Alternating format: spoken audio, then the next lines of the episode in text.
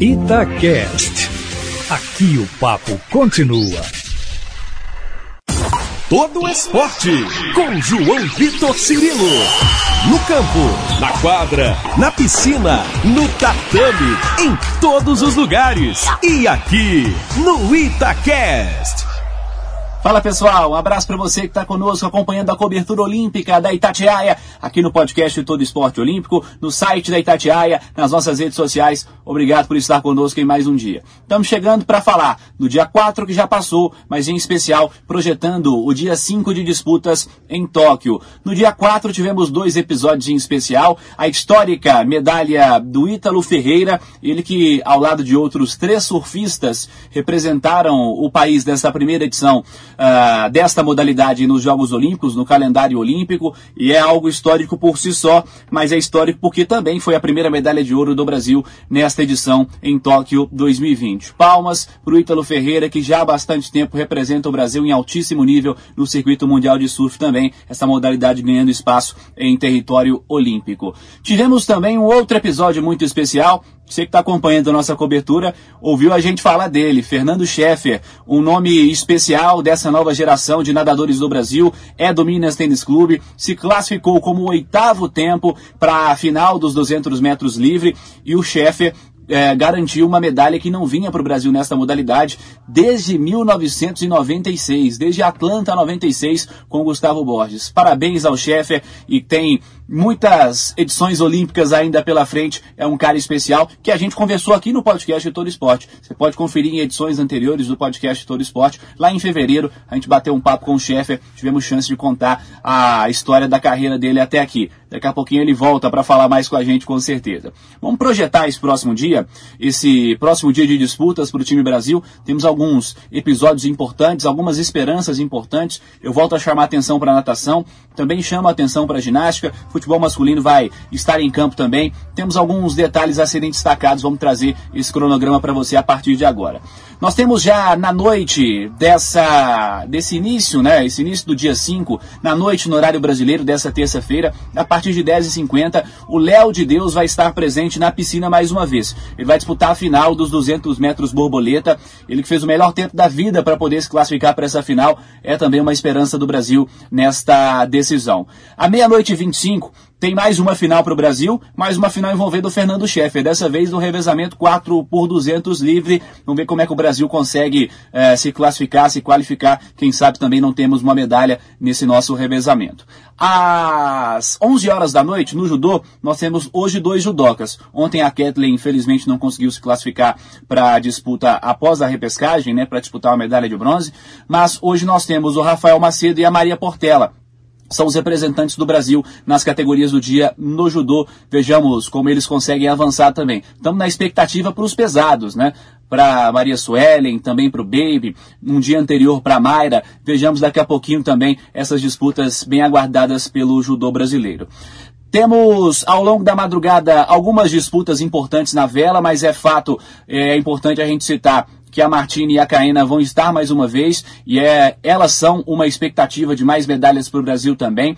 Chamo a atenção para o vôlei de praia. Às 11 horas tem mais um desafio da Ana Patrícia e da Rebeca, é o segundo desafio delas em Tóquio. A gente vai acompanhar e vai informar para você também ao longo da programação aqui da Itatiaia. Nós temos ao longo da madrugada, dois jogos importantes envolvendo a Luísa Stefani. Primeiro com a Laura Pigossi nas quartas de final das duplas femininas. Vão jogar contra uma dupla americana. Estão fazendo história. É o melhor desempenho do Brasil até aqui no tênis de quadra. E na sequência, ela vai jogar a Luísa ao lado do Marcelo Melo nas duplas mistas. Então, ao longo da madrugada, dois desafios importantes para ela. Quem sabe também consigamos avançar para seguir lutando por medalha no tênis. Tênis que teve um episódio ruim, né, com a ausência do Bruno Soares, ele que não conseguiu disputar as duplas ao lado do Marcelo Melo. O Melo jogou com o Demoliner, acabaram eliminados na primeira rodada da disputa de duplas masculinas. Às 5 horas da manhã, tem o Brasil em campo, a seleção brasileira masculina de futebol fechando da primeira fase contra a Arábia Saudita. Expectativa de vitória pela classificação para o Brasil seguir seu caminho, seguir defendendo o ouro olímpico conquistado na Rio 2016. Voltamos a falar de disputas por medalhas às 7h15 da manhã. A ginástica é um episódio importante, porque nós temos dois representantes no individual geral. É final, é decisão. Nós temos o Caio Souza, que é do Minas Tênis Clube, que é o destaque da nossa ginástica nessa edição, se classificou para três finais e também vai estar nessa disputa juntamente com o Caio, o Diogo Soares, que é um menino, um garoto, ainda há muita expectativa para os próximos ciclos olímpicos. Ele que certamente vem representando muito bem o Brasil também. São os dois representantes do país nesta edição da final do individual geral da ginástica artística masculina. Não tivemos o Brasil representado por equipes, né? na disputa também do feminino. Em breve tenhamos também boas notícias relacionadas a isso na ginástica artística feminina, com a presença da Rebeca, com a presença da Flávia em finais individuais.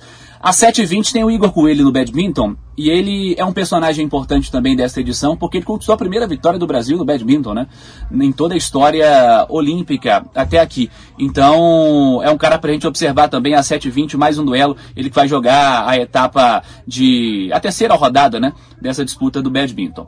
Nós temos o Brasil do handball também nessa faixa de 7 horas da manhã, às 7 e meia, o Brasil enfrentando a Espanha e a equipe masculina está precisando vencer. Tivemos derrotas nos dois primeiros jogos, derrota para a Noruega, derrota para a França, adversários encarados como mais fortes, mas o Brasil está precisando vencer. Hoje o desafio também não é fácil, é contra a seleção espanhola, desafio para a equipe brasileira. Voltamos a falar de natação pela manhã, porque nós temos Vinícius Lanza. Às 7h58, ele vai cair na piscina para a disputa das eliminatórias dos 200 metros medley. O Lanza é um desse é, um outro nome, né, dessa geração de nadadores. Falamos muito do Sheffer. O Lanza é outro que tem que ser observado. Ele vai representar o país no medley. É a prova que ele se classificou para disputar em Tóquio. Há muita expectativa no Vinícius Lanza também para que possa, quem sabe, lutar por pódio, lutar por classificação semifinal, posteriormente a final.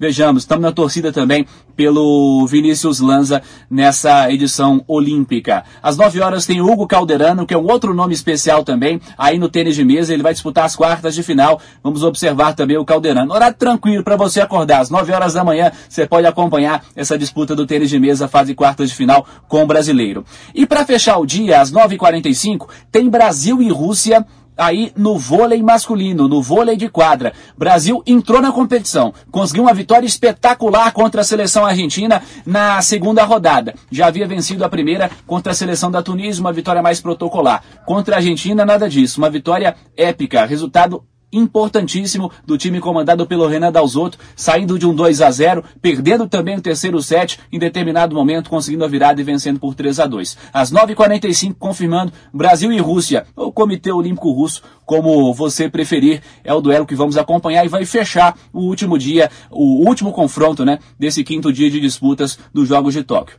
Ao longo do próximo dia, ao longo dessa terça e início da quarta-feira, na Itatiaia, no Dial, nas redes sociais, mais no itatiaia.com.br. Vamos acompanhando novidades, quem sabe com medalhas também do quinto dia de disputas dos Jogos Olímpicos de Tóquio. Vamos torcer pelo time Brasil e temos expectativas importantes também mais uma vez.